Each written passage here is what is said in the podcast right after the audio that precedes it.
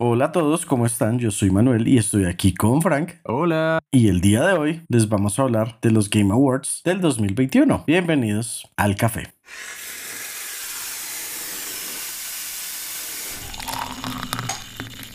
Bueno, los Game Awards, creo que primero hay que empezar a hablar como de dónde salieron y un poquito qué son, como para los que no saben, que no está mal que no sepan qué son Game Awards, ni cuáles son, ni dónde se realizan, ni nada. Entonces, pues vamos a pasar un poquito por encima primero. Sí, bueno, eh, ok, ok. Primero, creo que tenemos que aclarar una pequeña cosa, y es que estamos hablando de los Game Awards porque ya se anunciaron los nominados para el evento, para la versión de este año del evento, así que pues dependiendo de cuándo estén escuchando esto, tal vez ya conozcan los ganadores, tal vez no, pero bueno, sí, saber qué es esto, porque no sé qué tantas personas hayan escuchado acerca de los Game Awards. Como, ¿tú desde hace cuánto sabes de esto, mano? Desde el año pasado que estudié, no mentira, desde, de hecho, como desde hace dos, tres añitos hice los Game Awards, pero como que fueron más relevantes claramente cuando estudié desarrollo de juegos. Ok, no sé cómo sentirme con eso porque yo los conozco desde que estaba en el colegio y estoy como, ¿qué?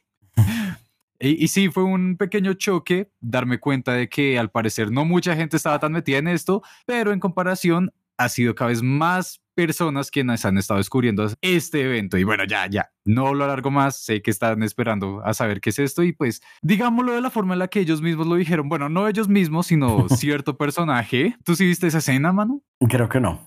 Rayos. Bueno, eh, cierto desarrollador que ahorita no recuerdo el nombre, hace uno o dos años, dijo, es que esto es o son las premiaciones de los Oscars de los, de los videojuegos, sino es que son mucho mejores. Y básicamente sí, es el único evento, podríamos llamarle, semioficial en el que se premian los videojuegos. Como que, al menos a, a esa altura, ¿no? Como que los Game Awards son muy bien acogidos por los jugadores, por los desarrolladores y demás, y son mucho más conocidos que otros eventos que también están siendo apoyados por la academia, por ejemplo, como los BAFTA. Así que si tuviéramos que decir eso, sí, es como los Game Awards son este evento hecho para gamers por gamers en el que se están premiando, como se cree, pues los mejores juegos y los mejores elementos de los videojuegos según el año. Sí, digamos que no son solamente estrictamente los juegos, porque también está como las actuaciones de voz, también está como creadores de contenido que están pues alrededor de los juegos, también deportistas electrónicos, coaches, equipos, en serio hay varios temas. Igual, como para explicarles un poco acerca de la historia, para que entiendan cómo de dónde surgió esto, porque no muchos se han dado cuenta y es que esto lleva mucho tiempo. Si bien el primer evento, la primera premiación fue en el 5 de diciembre del 2014, hace seis años. Esto tiene una historia mucho más larga que podría contarse como desde el 94, porque el presentador de estos eventos eh, siempre, ha sido, siempre ha sido Jeff Keighley, que no sé si, si te suena, mano, ¿quién es? No me suena el nombre. Ok, bueno, tal vez no le suene el nombre, pero sí la cara porque él aparece entrevistando a todos, es el mejor amigo de todos los desarrolladores, ha hecho entrevistas para mm, distintos medios. Es el Nardwar de los videojuegos. Básicamente es el Nardwar de los videojuegos y es que desde el 94 él ya estaba trabajando en elementos así. A propósito, si no saben quién es Nardwar, busquen a ah, Nardwar en YouTube. Por favor, háganlo. Nardwar y el periodista de Hot Ones son los mejores actualmente. Totalmente de acuerdo. Pero bueno, regresando a esto, sí, Kili es ese periodista que empezó a moverse mucho en estos ámbitos, como desde eventos, desde tanto tiempo como en el 94 con el Cybermania, que aparecieron personajes como William Shatner, cosa que aún no entiendo. Curioso. Es como La Roca apareciendo en los Game Awards, pero bueno. De pronto aparece este año, no digas nada. Oh, rayos. Y si aparece, Frank lo dijo primero.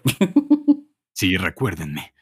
Estas presentaciones empezaron como tal bajo el nombre de Game Awards, en realidad como los Spike Video Game Awards de un canal de televisión llamado Spike TV desde el año 2003 y desde ahí en adelante empezaron a desarrollarse con varios cambios, distintas cosas, aún sin encontrarse realmente, sino hasta el 2012, 2013, que fue cuando se acabó. La red Spike TV cerró por completo y dijeron como, ok, ¿qué vamos a hacer con esto? Y era tal la fuerza que tenía Kili en ese entonces y que ha mantenido aún hoy en día que se puso a desarrollar su propio evento y lo ha sacado adelante. Y por eso es que ustedes van a encontrar cosas como la cara de Jeff Keighley en Among Us sino es que muchas otras colaboraciones y anuncios que se los dan directamente a él para que los presente, al punto que no solamente es el presentador de los Game Awards, ni el productor, ni el encargado, ni el básicamente showrunner, sino también ha estado presentando muchos otros eventos, tanto para Xbox como PlayStation, demás, demás, demás. Así que pequeño contexto medio cultural histórico ahí. cultural histórico. Pero bueno, entremos ya en tema de las nominaciones de este año, porque pues claramente no podemos predecir el futuro de lo que va a pasar una vez eh, salga este podcast. Y si ya dijeron qué pasó, pues nada que hacer. Entonces, por favor, Frank, dime las primeras nominaciones que son de dirección de arte. Ok, antes de continuar, quiero darles como tres segundos a aquellos que nos están escuchando también para que saquen sus listas, para que busquen acá, no sé, en Google, en Bing, si alguien lo usa, y hagan este ejercicio con nosotros, porque si bien vamos a hablar acerca de qué es lo que opinamos de esto, también queremos saber ustedes qué opinan. Así que si pueden interactuar con nosotros en redes sociales, ver si opinan lo mismo, qué fue lo que pasó ahí. Bueno, no sé, siento que lo estamos haciendo muy similar al evento. Así que ahora sí, vamos para allá. Dirección de juego, ¿verdad? De arte. Dirección de arte directamente, ok. Entonces, ah, bueno, pequeña aclaración, ¿cierto, mano? Sí. Que no vamos a estar tocando todas las nominaciones porque después de hacer una revisión acá entre nosotros, estar viendo todo esto, nos dimos cuenta de que algunas de las que van a repetir opiniones o no hay mucho que decir al fin y al cabo. Así que si ustedes están revisando y no encontraron alguna de las que esperaban, es por esa razón y probablemente habremos dicho la opinión al respecto en otras de las nominaciones. Pero ahora sí, dirección de arte. Primero tenemos a The Artful Escape, desarrollado por Beethoven and Dinosaur, con los eh, distribuidores de Annapurna. Le sigue Deathloop de Arkane Studios. Luego está Kina, Bridge of Spirits. Le sigue Psychonauts, número 2. Es la segunda entrega de esta franquicia que lleva mucho tiempo. Y Ratchet Clank Rift Apart. Esos son los cinco nominados a dirección de arte. Ah, pues no sé por dónde empezar. Creo que empecemos con algo bueno. Empecemos con una buena nota. Hablemos de Kina. Ok, sí, sí. Kina visualmente, pues empecemos con que se ve muy diferente de los demás. O sea, no se ve igual a ninguno de los otros nominados. Es un estilo un poco más cercano a lo que conocemos de Pixar. Es un estilo bastante, llamémoslo, pixaresco. Pixaresco. Sí, la verdad, sí. Creo que eso es lo curioso y que lo digas de esa forma, porque si bien se distingue de todos los demás, es alejándose de lo tradicional que hemos visto en los videojuegos, como que muchos están buscando una identidad propia, un estilo artístico distinto. Kina fue como, ok, sabemos qué es lo que le gusta a la gente, vamos para allá. Y curiosamente eso es un gran detalle porque la historia de Kina no es tan familiar, tan alegre, como tan en ese estilo como lo que usualmente vemos en las películas de Pixar, ¿no? Es, es mucho más acerca de esta aventura y cosas oscuras, ciertas batallas. ¿Verdad? Quisiera decirles más cosas, pero no puedo hacerles el spoiler porque vale mucho la pena. bueno, honestamente, creo que es como por parte de los dos como el favorito, llamémosle. O no sé qué opinas también de los otros. Ok, bueno, Siento que no podemos detenernos en muchos aquí, entonces opiniones grandes al respecto. ok, eh, Kina, ya saben, nos encanta, pero Ratchet Clank se ve muy bonito y siento que el, Honestamente, sí. El arte lo hicieron de forma que se pueda destacar en el PlayStation 5. Eso está muy claro, como que todo lo que se escogió en el juego para mostrarse es solamente para decir, oigan, esto se ve muy bonito en la nueva generación. Sí, y también creo que no se fueron tan lejos de lo que se conoce Ratchet Clank, se mantuvieron bastante fieles a lo que ya conocemos, pero sí como que evolucionando sobre lo que ya tenían, pues precisamente para mostrar de lo que es capaz o de lo que era capaz cuando salió la Play 5. Siguiendo eh, encontraríamos, por ejemplo, a Deathloop, que se me hace un caso bastante curioso porque están intentando apuntarle a un estilo visual como sesentero, setentero, como combinación, no sé, yo diría como Austin Powers con Fallout, kinda, no sé, es una, una cosa muy extraña, pero en lo personal siento que no lo aprovecharon muy bien en el juego. Es una idea muy buena, pero no se terminó de ver en su, en todo lo que se proponía. Así que por ese lado, eso, eso es lo que digo de Deathloop. No sé tú qué digas, mano. Mm, Deadloop, la verdad, no tengo mucho más que decir. Aparte de lo que ya bueno, le sigue. Pero sé que el que tienes más que decir es The Artful Escape. Claramente. Y gracias por mencionarlo porque ahorita les explicaré una cosa. The Artful Escape es un juego que desde que lo anunciaron hace ya era como dos, tres años, si no es que más, se veía muy interesante. Era esta idea de algo muy creativo, casi psicodélico, con muchas cosas, es la superaventura de cómo es que el arte se vuelve una herramienta, así que claramente debería ser el que mejor dirección tuviese. Pero ahora que por fin salió, después de que lo he visto un tiempo, he revisado unas cuantas cosas, es el que menos me convence y siento que no debería merecer estar acá siquiera. Porque sí, prometía muchas cosas cuando estaban los teasers, cuando estaban los trailers, pero el juego completo, siento que hay juegos móviles que han hecho mucho mejor lo que lo que él está haciendo. Y para una muestra, simplemente vean cualquier juego de Night School Studio. Por favor, háganse ese favor que van a encontrar obras maestras que tristemente no han sido nominadas. Y si tuviera que compararlo con otro nominado acá en dirección de arte que tal vez sí hizo bien lo que ellos habían propuesto en el The Artful Escape, sería Psychonauts 2. Porque en serio, hay cosas impresionantes, cada área del juego tiene características tan bien definidas y sobre todo hay una parte muy psicodélica que tal vez sí haya sido necesario ponerle alguna restricción, ya saben, como de epilepsia además, pero es en la que más se destaca todo el cariño que tenían para retomar esta franquicia y sobre todo, que es algo que sé que le va a encantar a Manu, es que tiene la participación de Jack Black. Uh, Así que eso se siente mucho también en el estilo artístico que hicieron para esa parte del juego. Bueno, pero hay algo importante que son los que creo yo que faltaron, porque realmente para los juegos, en especial hablando de arte que salieron este año, yo siento que está a la altura o debía realmente estar nominado Guilty Gear Strive. ok, sí, eso siento que es muy cierto, demasiado. No entiendo por qué no está ahí teniendo en cuenta la calidad de juego que es. Siento que es como la mejor muestra que ha tenido de, del avance técnico y visual que ha tenido esta empresa que es Arc System, ¿no? Y ellos han hecho cosas espectaculares, pero en Strive se, se pasaron, en serio, por favor, véanse cualquier animación de ahí, es una delicia. Sí, realmente están muy bien hechas y de una forma un tanto diferente, pero que no se siente, o sea, uno finalmente como que se alcanza a dar cuenta que sí es 3D, pero la calidad de los filtros, texturas y demás es tan buena que uno se le olvida muchas veces que lo que está viendo son pues básicamente animaciones 3D porque pues se ve como si fuera todo en segunda dimensión. Sí, igual eh, ya en episodios anteriores habíamos hablado acerca de cómo ha sido el desarrollo de Dark System con este tipo de cosas, pero siento que, que es una historia, es un desarrollo bastante amplio que si tienen la oportunidad, por favor, revisen otros juegos, no solamente Dragon Ball Fighters, sino también el último que salió de Grand Blue Fantasy Versus, que son estos en los que se siente cómo es que aprovechan ese, ¿cómo se le podría llamar? Como 2.5D. Sí, más o menos. Que es una delicia. Pero por otro lado, también, sin extender mucho el comentario, siento que hay muchos indies que hicieron falta tal vez en esta parte de dirección de arte y que estaban ofreciendo nuevas alternativas acerca de qué es lo que hacia dónde se debería dirigir la industria de los videojuegos en dirección de arte. Solo por mencionarles unos cuantos estarían, por ejemplo, Cozy Grove, Chicory, Death's Door, Chris Tales, que eso es producto nacional por acá, así que sí, no sé, no sé, me deja mucho que pensar. Mm. Ah, la verdad es que sí se vio bastante. Como que, o sea, siento que hubo no solo mejores, pero hubo muchos ejemplos de una gran dirección de arte y no está tan bien representada en esta categoría como uno quisiera. No sé si mencionaste, por ejemplo, a Sable. Sable, claramente. Uf, es, es muy, muy, muy buen juego. Y me encanta que debería estar entre muchos de los nominados, cosa que es muy triste que no lo esté, porque si ustedes ven todo su tiempo de desarrollo, porque es un producto independiente y parece hecho como por cualquier estudio que haga parte de una casa gigante como PlayStation o Xbox, es, es impresionante. Sí, la verdad es que pues se siente un poco corta la categoría para todo lo que hubo. Con muchas cosas. Pero bueno, Vamos con el siguiente punto al que oh, vamos, que es el score y la música. Ah, ok. Ah. Aquí es donde se pone un poquito interesante. Ok, vamos entonces con los nominados, ¿verdad?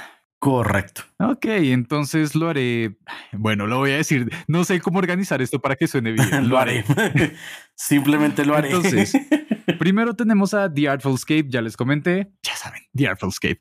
Le sigue Deathloop, ok, también mencionado anteriormente. No le sigue Deathloop, pero bueno. sí. Luego está eh, Marvel's Guardians of the Galaxy, que hay mucho que decir. Okay. Luego está Near Replicant versión 1.22474, etc. Bueno, sí, sí, sí. Ese es el nombre original. Bueno, y lo dejo para el final porque duele y es Cyberpunk 2077. ¿Por qué? Bueno, ya tocamos sobre Artful Escape Y creo que eso dice suficiente como de la parte artística slash música, lo que ya hablamos. Entonces creo que por ahí estamos bien. El pequeño detalle que agregaría y es que en el caso de la música siento que es muy cliché. Como cuando sacan ese tipo de películas para ver en fin de semana que, wow, sí, este es el espíritu del rock and roll, y sacan la canción más genérica. Eso es ah. The Artful Escape en la ok, entiendo. Ah, bueno. Deadloop. Ah, Deadloop es, es buena. Saquemos lo que ya hablamos primero y vamos después a, Siento que de esos dos ya, ya dijimos lo que habría que decir. Eh, Deadloop es buena, no siento que esté al nivel para ganarle a los demás. Y luego yo diría que eh, lo contro una de las tantas cosas controversiales aquí sería eh, Guardians of the Galaxy. Fin.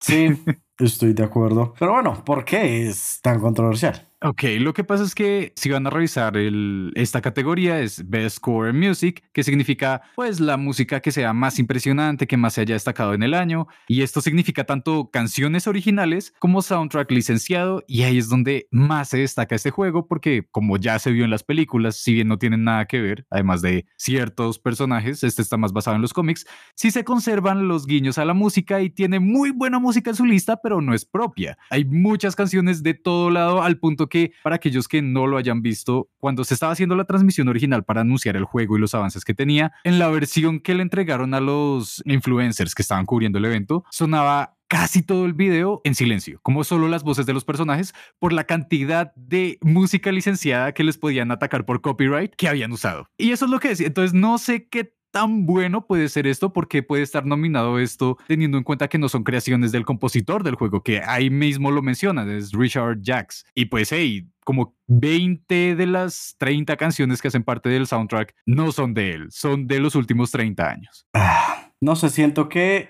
ok, entiendo que la música sea buena y sí, o sea, puede ser Best Score and Music, pero ¿es realmente la música del juego o es prestada de las películas? Ah. Ok, a ver, les voy a comentar unas cuantas canciones que hacen parte de las que escogieron y ahí estarían, por ejemplo, Holding Out for a Hero, tal vez les suene, de algún lugar. También está, si no estoy mal, Take On Me. Está Where Eagles There de Iron Maiden. Está Don't Worry Be Happy de Bobby McFerrin. Está Everybody Wants to Rule the World de Tears for Fears. Está canciones de Kiss, de Motley Crue, de Rick Astley, Def Leppard. no sé, Wham también está Twisted Sister, Billy Idol. Bueno, no sé. La lista sigue y sigue. Y, todas son muy reconocidas. Entonces, claro, el juego puede tener sus propias composiciones, pero no sé, no estoy muy seguro de que hayan sido esas las que lo hayan llevado al puesto denominado. Ok, realmente, pues siguiendo con otros nominados, yo nunca he jugado nada de Nier, entonces okay. ahí estoy completamente en blanco. Nier es una obra maestra toda la franquicia es una obra maestra, es muy bueno.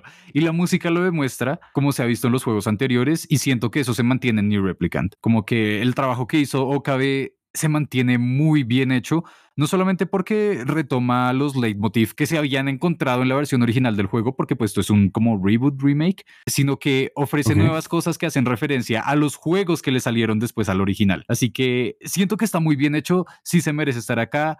Y por favor, escuchen más música de los juegos de Nier, que vale mucho la pena. Si se merecen estar ahí, son muy bonitos. No como Cyberpunk.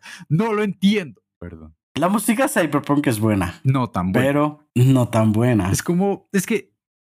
Y es que Cyberpunk es tan difícil de hablar, en especial cuando estás hablando de Game of the Year, cuando pues pasó lo que pasó cuando salió Cyberpunk. es como difícil decir, como así ah, este juego que tuvo todos estos problemas, así, o sea, digamos, el score es bueno, está nominado, es como pero merece estar nominado en Game of the Year. Sí, como a pesar de que no sean en esa categoría, es como que es difícil decir como sí, claro, se lo merece porque no creo que se lo merezca a pesar de que digo que la música es buena, o sea, porque no es un mal score, no es una mala mm. música, está bien hecha, pero... Pero no se destaca. Ah, es que es muy difícil decir como sí, denle... No, no, no se destaca. que necesito que piensen en esto de, de, una forma, como dejando de lado lo que todos sabemos acerca de Cyberpunk y el montón de problemas y cosas mal que salieron. Ok, pensemos en la música y es como, vamos a algo súper característico, como que ustedes pueden recordar, si en algún momento lo escucharon y vieron que se llamaba así, la canción de las tormentas de Zelda. Eso es algo que es bastante memorable y es un gran uso de la música porque, por ejemplo, en lo último que se ha visto de Breath of the Wild, si ustedes ven el uso de la música en ese juego, está espectacular y utilizan ese tipo de guiños para seguir avanzando la historia. Es un uso muy bueno de la música dentro del juego. No solamente es que las canciones sean buenas y ya, pero en el caso de Cyberpunk es como, ok, ¿qué puede servir en un entorno iba a decir posapocalíptico, pero no, como distópico. Ok, ¿qué escuchan los que estarían en un entorno cyberpunk? Ok, listo, vamos a poner solo este tipo de cosas medio maquinaria y demás, que siento que lo que más se destacó simplemente han sido las canciones que se utilizaron en los teasers y los trailers. Una que es la de Grimes y la otra que aparecía en todas las, como en todos los trailers y también en los memes de Keanu Reeves. Eso es lo que yo digo, como, ok, esos son memorables. De resto, cualquiera de esas cosas los puedo escuchar en soundtrack genérico, fin. Ok, fuertes opiniones, pero la verdad, sí es cierto. O sea, realmente si uno piensa en música cyberpunk, lo que viene primero a la mente es alguna de los memes, alguna de los memes que básicamente es alguna del, del tráiler. Después, nada que hacer por ahí. Oh boy. Bueno, vamos avanzando. Siguiente categoría: Best Performance, mejor actuación, llamémosle en español. Sí, pues directamente se menciona como el premio al individuo que se destaque por su actuación como actor de voz, como voiceover, ya sea también en la actuación de movimiento o en la captura de... Bueno, no, no sé por qué suena, suena redundante. Captura facial. Sí, digámosle eh, captura facial, sí. Todo esto suena redundante al traducirlo, pero bueno, vamos con los nominados. Así que Primero tenemos a Erika Mori en el papel de Alex Shen en Life Strange True Colors. Le sigue Giancarlo Esposito como Anton Castillo en Far Cry 6. Luego está Jason Kelly como Cold Van en Deathloop. Siguiente, que voy a dejar un momento para que todos se emocionen un rato, y es que es... Oh, sí. Maggie Robertson como Lady Dimitrescu en Resident Evil Village. Sí, sí. y finalmente está Osioma Akaga, no sé si dije bien el apellido, como Juliana Blake en Deathloop. Entonces, primeramente, lo que yo quiero decir es que al haber dos actores de Deathloop, eso pues primero me dice que el juego tiene una muy buena actuación, pero segundo, hay algo que siento que hace falta como varias veces cuando se hace como el, a estos premios de actuación o de pues voiceover principalmente y es el trabajo del, del director que está en el sound booth con ellos, porque muchas veces el actor como sigue tan al pie de la letra lo que le dicen cuando hay mal voiceover, mal la mayoría de las veces es culpa del director. Entonces, pues siento que así mismo, cuando hay muy buen voiceover, también hay que darle mérito al director. Y pues aquí debería haber mérito para Deadloop por pues tener a dos de sus actores en pues nominados a este premio. Sí, quiero creer que tal vez esa sea una oportunidad para los próximos premios, como de la misma forma en la que en otros eventos se van agregando nuevos cargos, nuevas nominaciones según se va viendo. Espero que en algún momento lo puedan hacer porque eso daría a entender muchas más cosas acerca de ese pequeño aspecto del desarrollo de los juegos. Y bueno, ya que estamos hablando de Deathloop, quiero destacar que sí, el trabajo de ambos actores fue espectacular, porque bueno, para aquellos que no sepan mucho acerca de Deathloop, eh, los nominados son los que le dieron el papel, bueno, le dieron la voz al protagonista y básicamente al antagonista principal. Entonces hay una interacción ahí que es muy interesante. Ustedes pueden sentir no solamente que son personajes agradables, sino que se sienten reales. Sí, como hay ciertos detalles que, que dan a entender por qué están en esa situación, cómo les afecta cierta mecánica de viajes en el tiempo que hace parte del juego y no deja de ser agradable estar con ellos porque ustedes recordarán interacciones que ahora son memes, por ejemplo en el caso de The Elder Scrolls Oblivion, que es como, ok, sí es gracioso eso, pero las conversaciones y la forma en que interactuaban no es lo mejor del mundo, eh, tal vez sea todo lo contrario. en este caso, se sienten reales y cada vez que ustedes juegan con ellos o interactúan también en los modos multijugador, es espectacular. Siento que sí se merecen estar ahí. Bueno, y yo quiero hablar del fantasma en el cuarto. Del fantasma que siempre va a estar presente. Siempre que exista Far Cry, va a estar el fantasma de Bas Montenegro. Nada que hacer, nada que hacer. Esa actuación fue demasiado buena. y siempre va a perseguir a Far Cry el no tener un villano, un actor de voz que haga de villano tan bueno como en ese caso de Far Cry 3. Oh boy. Bueno, eso es muy cierto y no lo había pensado porque se nota que eso es lo que están intentando conseguir al contratar a, a Esposito, ¿no? Porque claramente es un actor que se distingue mucho también por su propio papel como Gus Fring en Breaking Bad, ¿no? Que muchas personas siguen diciendo que es la mejor serie de toda la vida, de todo el universo, no sé. Y pues ese debe haber sido su papel más grande. Así que claramente estaban diciendo, ok, tenemos que volver a alcanzar algo tan bueno como Bass. ¿A quién podemos conseguir que actualmente esté haciendo ese tipo de cosas? Bueno, fueron a él, pero tristemente en lo personal siento que si bien es un villano, diría bueno, Sí, como es un buen villano, no es muy destacable, pero es bueno, pues hasta ahí se queda. Siento que sigue siendo la misma caracterización que le ha dado a muchos papeles, no solamente en Breaking Bad, sino también, ah, la vez pasada lo vi en, ¿dónde fue? Creo que fue como en Maze Runner, en Stargirl, como en otros lugares, e, es un punto en el que siento que es comparable a lo que sucedía con Johnny Depp cuando hizo a, mm, ¿cómo se llama? No sé qué estás pensando. Ah, al pirata Sherlock Holmes. ¿Qué? Y Jack Sparrow. Gracias. ¿Qué? ¿Johnny Depp en algún momento hizo de Sherlock Holmes? Creo que sí. No, no, ese fue Robert Downey Jr. ¿Qué? Eso es otro tema. No, pero creo que también fue bueno, en algún momento. No me acuerdo. Digamos, ustedes recordarán que cuando pasó todo esto de Jack Sparrow, empezamos a ver a Depp en todas las películas haciendo el mismo papel, solo que con otro nombre. Algo así estoy sintiendo que fue Expósito con el papel de Anton Castillo. Es como, wow, qué gran villano, pero simplemente es ver a este tipo con otro nombre. Fin. Así que no sé, no sé. Bueno, y metiéndome en ese mismo tren, creo que es lo mismo que está peligrando que pase con Chris Pratt. Sí. Tenemos que esperar a ver qué pasa. En verdad, aún no conocemos. Está curioso que lo estén nominando para todo, pero ok. Sí, realmente no. Sí, realmente no podemos decir como sí va a ser lo mismo sin que salga nada. Otro. Pero pues digo que es peligro en el que está. Otro papel que siento que sí está muy bien hecho es el de Alex en Life is Strange, porque Life is Strange es este tipo de juego y de franquicia en la que tienen que basarse mucho en las experiencias personales, ¿no? Es como en muchas partes de sus juegos ustedes van a llorar, se los aseguro, o al menos van a tener sentimientos. Confirmo. Y en este caso es un personaje que siento muy realista y muy en tono con lo que está sucediendo actualmente. Ella es una mm, descendiente asiática en Estados Unidos y le interesa la música. Entonces, como que esas cosas se sienten muy reales y escogieron personajes, tanto para su voz actuada como su voz de canto, que siento que encajan muy bien. Como habiendo visto otros trabajos que han hecho y otras cosas, fue una gran elección y se demostró en su participación. Así que eso es lo que puedo decir de ahí, pero siento que, Manu, tú tienes mucho más que decir de la última nominada. Yo, ah, no, para nada. Yo no iba a decir nada raro. ¿Qué va?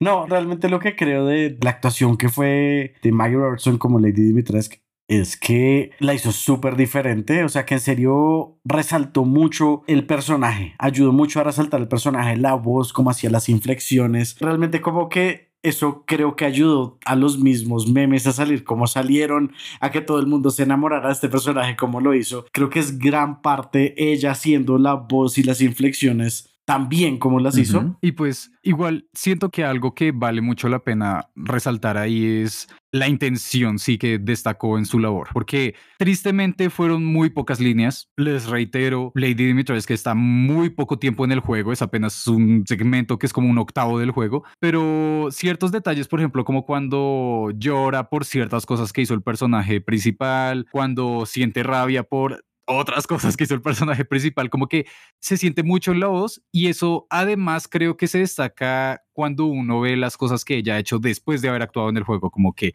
las entrevistas que tuvo, las peticiones que le hicieron también de repetir líneas o cosas para decirle a los fans, siento que ahí es donde se siente que tanto profesionalismo se tuvo con ese papel. Pero nuevamente siento que es muy triste que haya sido tan poco tiempo, tan poca participación en todo el juego, así que tal vez eso no le termine yendo muy bien en el premio. No sé, eso es lo que creo yo. Sí, realmente eh, creo que son buenos nominados, exceptuando pues a...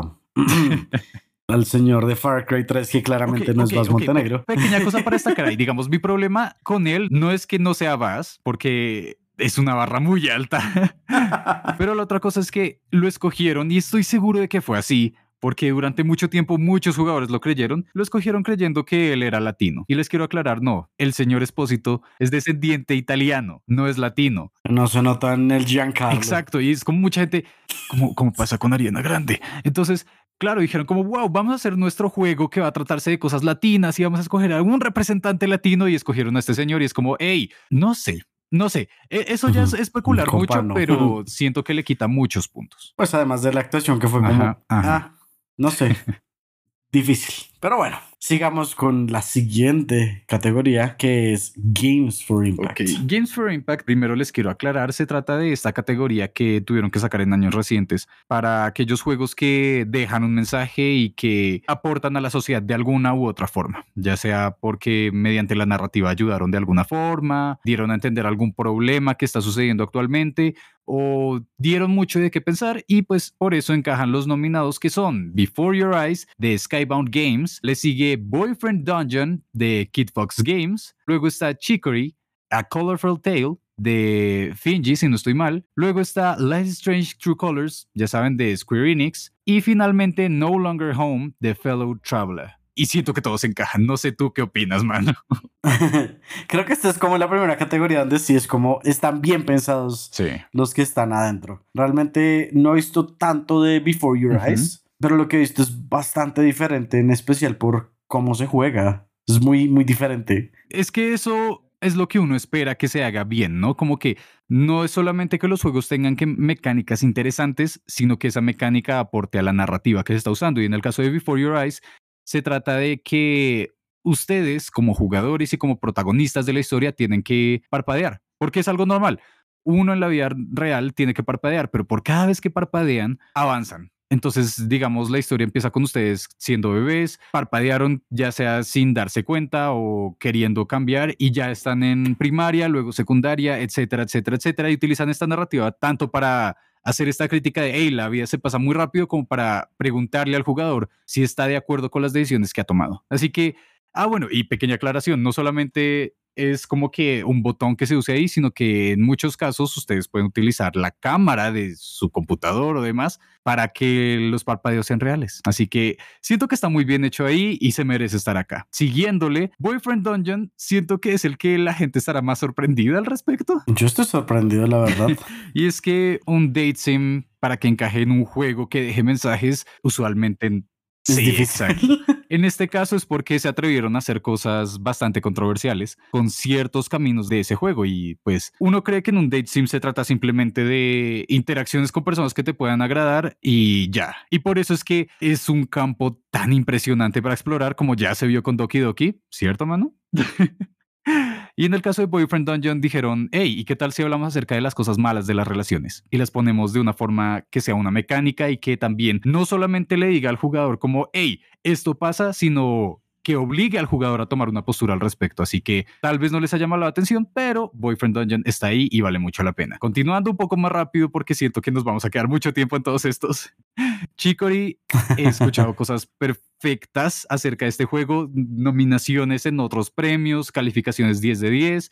Y de lo poco que he alcanzado a ver, tengo que aceptarlo, he visto muy poco del juego, pues muy poco de lo que me gustaría en realidad llegar a ver. Es muy bonito y se nota que utilizaron muy bien estas herramientas acerca de pintar el mundo y utilizar esto para la narrativa de una forma espectacular. Así que sí, ahí está bien. Continuando Life is Strange True Colors, ya les dije anteriormente con la actuación del personaje de Alex, se mantiene algo muy bien hecho con tanto la actuación de los personajes como la narrativa que siento que se está perdiendo con unos últimos juegos de la franquicia. En este se y además es mucho más agresivo, que es algo que se necesitaba. No podían seguir con cosas que fuesen como, ay, lo que pasa es que son adolescentes y tienen problemas y, ay, qué cosas. No es como, hey, son personas primero que todo. Y ya que tienen que enfrentarse, eso tiene que ver como con odio, con muerte, con muchas cosas y el poder que tiene la protagonista de que literalmente es empatía, siento que está muy bien usado, gracias por existir. Y finalmente está No Longer Home, que como su nombre lo dice, también es este tipo de juegos. Ya no estás en casa. Exacto. Como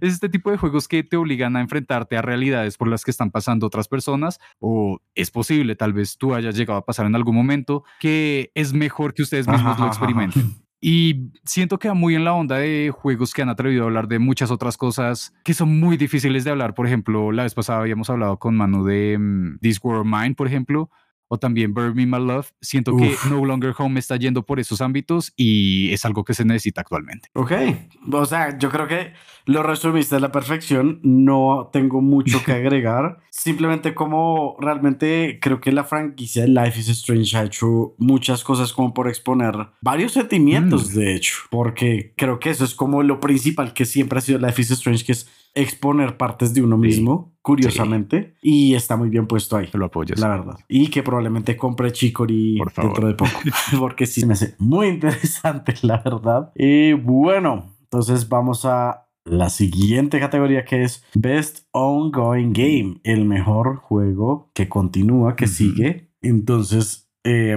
por favor, Frank, ¿cuáles son los nominados? bueno, vamos para allá y les aclaro que este premio va para los juegos que hayan demostrado un desarrollo impresionante en la creación de contenido continuo, ¿no? Que sigan activos hoy en día y que evolucionan con la experiencia del jugador a medida que pasa el tiempo. Así que el primer nominado es Apex Legends de Respawn y EA. Suena raro decirlo así. Sports. Ah, no, cierto que no es Sports. tal vez lo sea luego. Cough, cough. La costumbre. bueno, le sigue Final Fantasy XIV Online. Sí, Final Fantasy XIV. Oh, quien jugara mucho ese juego, no sé. Le sigue curiosamente Fortnite de Epic Games. Luego está mm. Genshin Impact de MiHoYo. Y finalmente Call of Duty Warzone de Infinity Ward, Raven y Activision. Ay, Activision, Dios mío. Bueno, Ajá esta vez voy a empezar al revés, porque en serio hay juegos que no están acá, que son muy importantes, que creo que deberían estar. Empezando con dos que creo que todo el mundo dice como, hey, cierto, porque no están. Y claramente estoy hablando de Minecraft y de Animal Crossing, que ¿por qué no, están? ¿Por qué no están? También lo pregunto. Hay un detalle, digamos, lo entiendo de Animal Crossing porque sus actualizaciones y el contenido que van desarrollando tiene mucho espacio a medida que va saliendo. Así que, ok, se entiende. Pero en el caso de Minecraft, con eventos tan grandes como las Minecon, como los eventos que hacen los mismos jugadores y la creación de contenido que se está haciendo también en colaboración con ellos, no entiendo por qué no está aquí. Honestamente, sí. Y un favorito mío que quisiera que estuviera acá, pero tampoco está acá. Destiny 2. Siento yo que en este último año le han metido, de hecho más de un año, creo que ya llevan dos añitos que le han metido mucho la ficha para poder sacar muy buen contenido para el juego, tanto en historia, como en mecánicas y, cosas nuevas, dungeons y demás, que honestamente debería estar nominado. Sí, sí. La verdad, yo casi no sabía acerca de esos últimos cambios de Destiny, sino porque tú me los mostraste y comentaste. Y también siento que debería al menos posicionarse acá. Y si no, para el próximo año. Si siguen en el ritmo en el que van, quiero verlos aquí el próximo año. Pero bueno, hablemos del principal agujero negro que vemos en estos nominados, que ambos sabemos que no, honestamente, no, por favor, no. Ah, Frank. Ok, siento, siento que son dos, pero iré con el que creo que estás hablando y claramente es Fortnite. No, creo que es obvio. Fortnite. Sí. Ok, ok. Acá es curioso porque entiendo que lo hayan nominado por el montón de contenido que están sacando, por todas las cosas que están haciendo, colaboraciones y demás, porque pues tienen muchas cosas, tienen muchas, muchas cosas. Marvel, DC, se van a convertir en el Lego de los videojuegos, pero ¿se acuerdan que les comenté? Pero Lego ya tiene videojuegos. Cierto, rayos, sí. pero bueno, ¿se acuerdan que les comenté que acá era importante en esta categoría también la interacción con los usuarios, con los jugadores. Siento que es la parte en la que falla Fortnite, en la que siento que es muy sordo al, a lo que dicen los jugadores, porque muchos también se han venido quejando desde hace un tiempo como, hey, chévere que hayan colaboraciones, pero tal cosas del juego, tal cosas de jugabilidad, nuevas opciones, ¿qué está pasando acá? Y pues de eso no se ha escuchado mucho. Sí, la verdad, siento que simplemente la ruta de Fortnite es como collab contenido, collab contenido, pero en ningún momento hay como, hey, verifiquemos cómo la gente sintió el contenido. O sea, literalmente es como, sabemos que este contenido le gusta a la gente, entonces vamos a hacer el collab, lo mandamos y listo, no más. Y eso, digamos, ok, nuevamente, hay colaboraciones que siento que son valiosas. Por ejemplo, la última que me agradó mucho fue la que hicieron con Chespirito y más exactamente con el Chapulín Colorado. What the fuck? eso pasó en todo el mundo. Y la forma en que lo mostraron fue muy bonito, como que mostraron al personaje y dijeron como, oigan, miren, esto es, no importa de dónde ustedes sean, pero es muy importante para los latinos y queremos compartirlo con ustedes. Cool, bonito, eso está muy bien. Pero de nada me sirve si me están bombardeando luego con, no, lo que pasa, se acabó este evento, listo, entonces vamos con estas nuevas pistolas que están saliendo por Ariana Grande, ¡woo! Y luego, no, otro concierto, otra cosa, nuevas películas, vamos a mostrar esto de Christopher Nolan. Es como, ok, pero ¿y los jugadores? Así que, bueno, siento que ahí se, se resume todo y finalmente con el hecho de que Naruto tiene una AK-47. ¿Por qué? ¿Por qué? Porque Sasuke baila. ¿Por qué Sasuke baila? Pero bueno. Eh, ok, e, ese es el caso de Fortnite, pero el otro que siento que también estuvo muy mal y hace una nominación que me deja mucho dejé pensar es Genshin Impact. ¿Por qué? Sí. Y es que ya anteriormente, si no estoy mal, fue en el episodio de controversias, ¿verdad, mano? Creería yo. Que estábamos hablando también de lo que pasó acá. Y pues es que Genshin, si bien ha estado sacando ciertas cosas para los jugadores a lo largo del el último año, últimamente siento que ha sido muy notable que no tienen en cuenta su público. Y para eso, por favor, vayan y escuchen ese episodio. Creo que no, si no fue en el de controversias, fue el de Blizzard, pero el caso es que últimas decisiones que han estado sacando que son básicamente para aprovecharse de sus jugadores eso no es una buena decisión para meter como mejor juego del año con la interacción en los jugadores, como por qué va a estar ahí. Si están haciendo esto, no, se trata simplemente, ay, saquemos todo lo que haya y saquemos continuamente sin tener en cuenta la opinión ni como la participación de ellos. Si bien en Fortnite simplemente no los escucharon, en Genshin dijeron como, ok, los escuchamos, pero por eso vamos a robarnos sus obras de arte que nos dieron gratis y vamos a cobrar por ellas o les vamos a dar premios en cosas que están dentro del juego y no les vamos a pagar por nada de lo que hicieron. Así que... Ah, Dios. Ah, y bueno, pero ok, Manu. Hay mejores cosas, ¿verdad? ¿En qué sentido estás hablando de que hay mejores cosas, señor Final Fantasy XIV? Oh, sí. Bueno, no quería llegar tan pronto a Final Fantasy XIV, pero quiero que gane. Porque de todos los que hay acá, siento que son los mejores en ese sentido. Han estado sacando parches de forma periódica muy activa y cuando no están sacando los parches, están hablando con los jugadores para saber qué cambios hacer y se nota que los están haciendo. Por favor, si aún no han visto, revisen, por ejemplo, las cartas a los productores que se hacen continuamente, los live streams que están haciendo también los desarrolladores o hasta los eventos gigantes que se hacen alrededor de esto. Por ejemplo, la convención anual de Final Fantasy XIV es espectacular y se nota cómo es que no solamente están mostrándole cosas que van a alegrar a los jugadores, sino dicen, oigan, ustedes nos contaron que hay problemas en cierta mecánica o hay problemas en ciertos servidores. Estos ya los vimos y los estamos arreglando, que es algo que no he visto en ninguno de los otros nominados. Bueno, yo quiero hablar de Apex. Claramente, por favor. Porque Apex siento que está haciendo muy bien las cosas. Realmente los cambios de mapas, como esa constante evolución que no es para nada rápida, pero tampoco es para nada lenta, que está teniendo. Realmente uno ve la gente jugando Apex y lo están disfrutando, que de pronto con otros de los nominados no pasa tan seguido. Entonces creo que, o sea, me parece muy buena la nominación de Apex. Siento que le están metiendo muy bien la ficha y si acaso que hubiera un poquito más y no tanta espera entre contenido, que pues no es lo mismo mencionamos como pasó con Animal Crossing, que es un poquito más lo que se demoraron en sacar la actualización. Es que ahí también hay que comentar dos cosas. Una es que Respawn técnicamente sigue siendo un estudio bastante pequeño en comparación a un gigante como Square Enix con Final Fantasy, por ejemplo, pero están haciendo un buen trabajo. Y otra cosa es que ya abandonaron la etapa de ser la novedad en el jardín que todos los niños van y wow, sí es lo nuevo y ya están encontrando su propio nicho y es bastante activo y fiel, que eso es algo que se lo merecen y lo han demostrado con los últimos eventos, con las últimas actualizaciones, se nota que quieren lo que están haciendo y a los jugadores que están siguiendo los pedazos de historia tan pequeñitos que están compartiendo. Sí, esos son muy pequeñitos.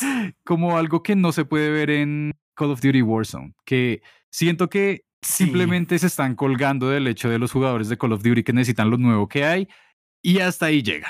Yo veo que es más o menos como el caso contrario de Apex, como que ya pasó la es el juguete nuevo y pues como Call of Duty saca juegos tan rápido, pues ya va a salir otro, ya están enfocándose en el otro, entonces Warzone está un poquito como de lado. Igual, por eso es que fue una decisión tan arriesgada sacar Warzone, porque digamos, Warzone no fue ni Cold War, creo que fue que salió al tiempo, ni va a ser el, ahorita el Vanguard. Y estaban intentando decir como, oigan, este va a ser nuestro juego como servicio que vamos a mantener mientras seguimos sacando los mainline. Que es algo que no mucha gente ha caído en cuenta aún hoy en día y están diciendo, ah, bueno, abandonemos Warzone, vamos con, eh, con Vanguard. Y los poquitos que siguen en Warzone es como, ah, bueno, seguimos porque ya hemos invertido lo suficiente como para no perder el tiempo yéndonos de aquí que es algo que pasa con cierto otro juego bastante famoso en Latinoamérica. ¿Y en dónde era más? ¿En India? League of Legends, para aquellos que no se hayan dado cuenta. Bueno, pasamos a la siguiente, que por ahora va a ser la última, porque ya que tomamos tantas nominaciones diferentes, vamos a dividir este episodio en dos y el próximo va a salir la siguiente semana. Entonces vamos a tener justo el tiempo para que ustedes sepan de los Game Awards antes de que pasen y después de que pasen, pues volvemos con nuestra transmisión normal. Entonces, Frank, Best Fighting Game, mejor juego oh, de pelea. Bueno, los nominados son los siguientes. Primero está Demon Slayer o Kimetsu no Yaiba de Hinokami Chronicles. Luego le sigue Guilty Gear Strive. Siguiente es Melty Blood Type Lumina. Le continúa Nickelodeon All Star Brawl. Y finalmente Virtua Fighter 5 Ultimate Showdown. De Sega. Es, es, ah, es, siento que esto es curioso. Siento que en estos nominados se siente la ausencia de juegos de pelea. Como que por dos títulos en específico que yo digo como tal vez no tengan que estar ahí, no entiendo por qué. O no sé, bueno, ¿tú qué opinas, mano? Sí, yo opino. Bueno, empecemos por preopinión. Antes de opinar sobre este juego, que del que quiero opinar es Nickelodeon All Star Brawl. Quiero hablar del anuncio que se hizo de Multiversus, que es básicamente la competencia por parte de Warner Brothers. Y retomando un poco como que Warner Bros. ya tiene historia haciendo, pues Warner Bros. Game Studio ya tiene historia con juegos de pelea como pues Mortal Kombat es propiedad de ellos y también lo es em, Injustice. Injustice, gracias. Injustice Heroes Among Us. Pues ya tienen experiencias, ya saben más o menos cómo manejar las cosas y pues lo más similar a lo que es Nickelodeon All Stars pues es Multiversus y viendo cómo lo hicieron se nota que es un producto mucho más pulido, como que se ve como un juego terminado, lo cual lo único que hace es dejar peor la imagen de Nickelodeon All Star Brawl, en especial teniendo en cuenta que está nominado a Game Awards, que es como, mm, ya viendo lo que se puede hacer, lo que es posible o cómo debería quedar un juego tomando personajes pues de estas tierras, llamémosle, porque la mayoría son de Asia, pero pues vemos cómo es, cómo debería haber salido. O sea, como tanto las animaciones como el estilo es un poco más uniforme y mejor con cómo trata a los personajes. Entonces siento que eso me lleva a pensar que Nickelodeon All Star Brawl no tiene nada que hacer en Best Fighting Game. Mm, ah, mm, ok, bueno. Ahí yo siento que es un caso muy particular porque quienes estuvieron trabajando en Nickelodeon All Star Brawl han sido los que también han trabajado anteriormente en muchos títulos también licenciados, como... Ah, esperen, recuerdo. Es que me atrevería a decirles como no, el Chavo Racing, pero estoy seguro de que no, pero muy similar. Por ejemplo, sí, está por ejemplo Kart Racers 2 de Nickelodeon, está eh, Cartoon Network Battle Crashers, como que siento que gente que ha estado desarrollando ese tipo de juegos que no buscan ser los más vendedores de todo el mundo, sino simplemente apelar a los niños que buscan que sus papás les compren juegos, siento que hicieron un muy buen trabajo ahí. Y por otro lado, la labor que hizo Ludosity, que antes habían estado trabajando en Slap City, creo que se llama, que también era un clon de Smash, pues dijeron como, ok, por fin les vamos a ofrecer el suficiente material para desarrollar un clon que pueda sentirse no como un clon. Y ahí es donde está el problema, que se sigue sintiendo muy igual y que se nota. ¿Se siente como un clon? Sí, y que se nota ahora que salió Multiverses. Porque sí, como que hay cosas que son interesantes, que son agradables, que son entretenidas de este Nickelodeon, pero se pierden cuando se siente lo simple, como, ah, sí, lo que pasa es que tal movimiento de Toph es igual a un movimiento de Ganondorf. No, es que tal movimiento de este nuevo personaje, que se me olvidó cómo es que se llama la serie, es igual a Ness de Smash. Entonces, como, mm, es un buen trabajo para quienes lo estaban haciendo, pero no tan bueno en comparación al resto de los nominados, ¿no? No, y más teniendo en cuenta ya como lo que digo, pues Game of the Year, sí, sí, sí. pues tiene que ser ya algo supremamente sobresaliente y es sobresaliente para lo que ellos hacían, no para lo que es el estándar de un. Fair sí, sí, sí, sí, concuerdo en eso.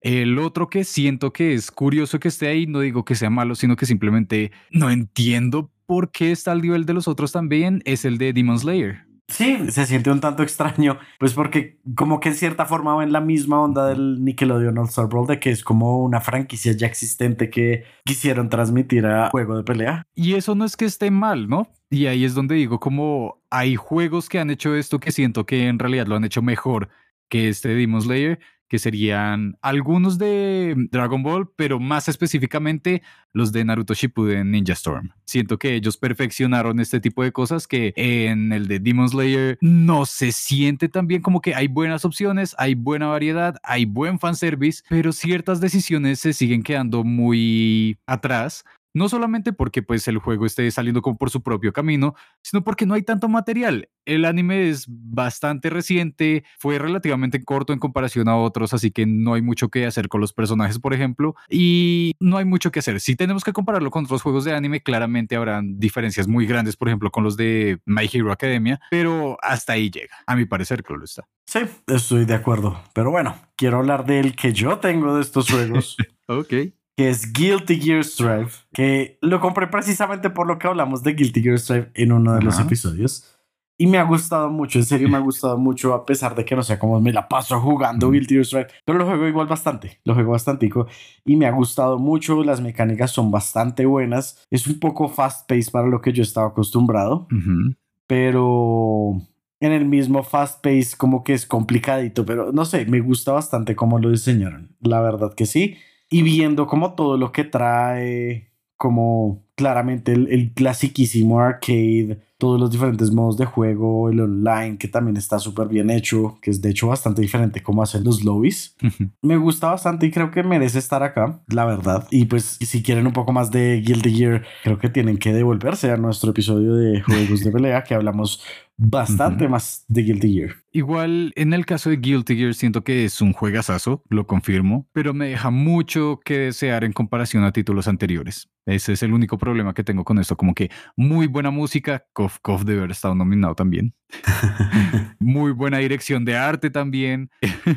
Los combates están bien equilibrados, está muy bien hecho todo, pero siento que son muy pocos personajes y que dejaron la mayor variedad para los que son DLCs, que no se me hace muy justo, porque uno lo entiende con otros juegos o con otros desarrolladores porque no tienen mucha experiencia con esto, porque no pueden utilizar bien eh, el material, pero es que ustedes comparen el roster de los otros Guilty Gear y es mucho más grande. Hay mucha más variedad y si uno va a comprar un juego, sobre todo que es de lucha, necesita muchas opciones. Necesita varias opciones para poder disfrutarlo por completo. Y el único caso en el que entiendo por qué podría suceder es en el de Grand Blue Fantasy Versus, que también hicieron algo similar y por eso creo que lo repitieron acá. Pero es que en ese, el moveset de cada uno de los personajes es completamente distinto. Mientras que en Guilty Gear hay ciertos detalles que se mantienen iguales o, bueno, muy similares, que se entiende porque que a veces no todo el mundo tiene el tiempo para especializarse en cada uno de los personajes de un juego. Y eso está bien. Pero no estoy de acuerdo con esa decisión y es lo único que le quitaría puntos de mi parte. Sí, de acuerdo. Sí, realmente sí siento como la falta de personajes a veces jugando. Creo que por eso no lo he jugado tanto por lo que es como, ah, listo, ya jugué todos los personajes el día de hoy. No sé. Sí, y pues es algo que no se sentía tanto antes. Ahora, algo que es comparable es con juegos que son un poco más independientes y sobre todo los que están así con un estilo como de anime, que eso es algo que se ha visto también en juegos que mencionamos en el episodio pasado. Pero para no extendernos ahí, simplemente les comento que Melty Blood Type Lumina me sorprende que haya sido nominado actualmente. Como este es un juego, si no estoy mal, hecho por Type Moon, que son los mismos creadores de Fate, y ellos ya habían tenido experiencia con ciertos juegos de peleas y demás, pero en este siento que lo hicieron de una forma espectacular. Hay buen movimiento, un roster bastante pequeño, pero se entiende tanto por el material con el que están trabajando como por la variedad que ofrece cada uno de ellos y también las opciones de historia que se pueden conocer. Si a ustedes les gustan los juegos de luchas tipo arcade clásico japonés, esto les va a encantar y las animaciones son perfectas. Así que eso es lo que puedo decir acerca de Melty Blood Type Lumina. Y el último que nos faltaría por mencionar en estos nominados sería Virtual Fighter, que no sé tú qué tengas que decir, mano. No mucho, la verdad, porque Virtual Fighter como tal no conozco mucho. Y creo que tú sí tienes mucho más que decir de Virtual Fighter. Bueno, y es que siento que es importante eso y no mucha gente conoce acerca de Virtual Fighter por el hecho de que hace mucho que no veíamos ninguno de estos juegos. Y les tengo que aclarar que este no es uno nuevo, simplemente es como un rehash, un kinda remaster extraño de Virtual Fighter 5 que ya había salido para PlayStation 3. Y es una franquicia que lleva mucho tiempo, ya ha marcado historia, los originales eran polígonos que se notaban por completo y podían cortarte si los tocabas. Así que este, el, crédito que se lleva es que por fin se están actualizando, se están sintiendo similares a los juegos que hoy en día están destacando mucho en competencias, por ejemplo, como Tekken o tal vez hasta Mortal Kombat. Pero hasta ahí es donde lo destaco. Es como, hey, qué bonito que haya regresado. Espero que traigan mejores cosas más adelante. Fin. pues espero que sea como no tanto el renacer, sino el regreso de Virtual Fighter, que pueda haber un 6, que el 5 sea como una prueba de concepto de será que la gente todavía le interesa y sea como, oh, si le interesa, podemos ser el sexto. Espero que esa sea la ruta que siga a continuación. Pero pues al punto de ser el mejor juego de lucha del año, mucho que desear. Fair enough. Pero bueno, por hoy este de por sí ya ha sido un episodio creo que un poco más largo de lo usual, entonces los dejaremos por hoy. Muchas gracias como siempre por estarnos escuchando. Esperen dentro de poco el collab que hicimos con unos amigos de cierto podcast. Les estaremos hablando un poco más en el siguiente episodio y como siempre, ya saben dónde seguirnos en Instagram, en TikTok como Café 16B. Muchas gracias nuevamente. Que tengan un bonito resto de día, si es que queda el resto del día. Hasta luego.